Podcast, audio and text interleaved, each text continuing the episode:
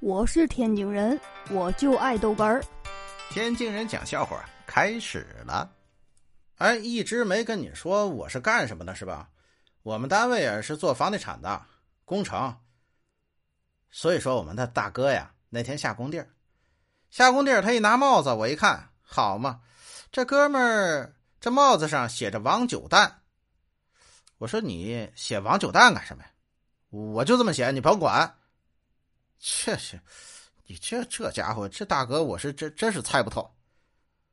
哎呀，到了项目，哎，我们领导那天来视察，这大哥呀，啊过去了，哎哥，干嘛叫我哥呀？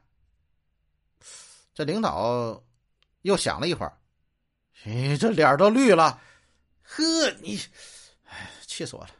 哎呦我的妈！我们这二哥厉害吧？